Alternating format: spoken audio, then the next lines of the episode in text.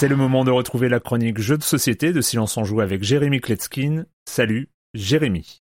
Salut Erwan, cette semaine je vais parler d'un jeu qui a une place toute particulière dans mon cœur. Je le dis trop souvent ici, les jeux vraiment originaux, c'est vrai aussi pour le jeu vidéo évidemment, sont extrêmement rares. La plupart du temps on va avoir des jeux qui vont s'inspirer d'une mécanique bien spécifique ou même d'une lente évolution de toute la culture et de l'histoire et des acquis de leur industrie. Eh bien là on est en présence d'une espèce d'aboutissement. Ceux qui comme moi jouent depuis 20 ans diront qu'ils reconnaîtront tous les ingrédients, mais la recette elle est unique. Aujourd'hui je vais vous parler de Parks, P-A-R-K-S. Et si je je prends une voix un peu plus calme et détendue que d'habitude, c'est pour vous mettre un petit peu dans l'ambiance. Les joueurs incarnent chacun deux randonneurs qui parcourent les grands espaces des sentiers des grands parcs naturels américains. Une partie se déroule sur quatre saisons. On va pour chacune d'entre elles dévoiler une ligne de tuiles qu'on va au préalablement mélanger. Ces tuiles représentent une vallée, la forêt, la montagne, l'océan par exemple, ou encore un point de vue des animaux sauvages ou un refuge et quelques autres encore. Un petit peu comme un Tokaido pour ceux qui connaissent, on va parcourir cette euh, ligne droite, on pourra décider d'aller un peu plus vite pour récupérer les bonus avant les autres, ou alors de flâner et de passer sans doute après tout le monde, mais contrôler un petit peu plus euh, sa stratégie et de s'assurer de passer sur les tuiles qui nous intéressent le plus. Sur ces tuiles, on pourra récupérer du soleil ou de l'eau, mais aussi des paysages forestiers ou montagneux. Ces jetons nous permettront ensuite d'acheter des cartes parcs superbement listrées au format tarot. Mais l'eau nous permettra aussi de remplir notre gourde et d'obtenir des capacités particulières. Le soleil, quant à lui, nous permettra d'acheter de l'équipement. Ce sont les cartes parcs que l'on aura visitées qui nous rapporteront évidemment le plus de points. Il y a par exemple la possibilité de prendre des photos, il y a des petites tuiles toutes différentes, c'est très rigolo d'ailleurs, euh, qui représentent des photographies. L'expérience est extrêmement agréable, le matériel est à couper le souffle. Ce jeu est à la fois modeste et élégant. Chacun des 12 jetons de Joker en bois sont uniques, qui sont découpés à la forme d'animaux sauvages. Le matériel est présenté dans deux racks thermoformés qui restent au centre de la table pendant la partie et c'est vraiment très joli. Et la petite boîte carrée qui fait un peu plus de 20 cm sur 20 cm, eh ben, elle est bien remplie, pleine à craquer. Et moi j'adore ça. Ça paye pas de mine, ça coûte aux alentours de 44 euros et euh,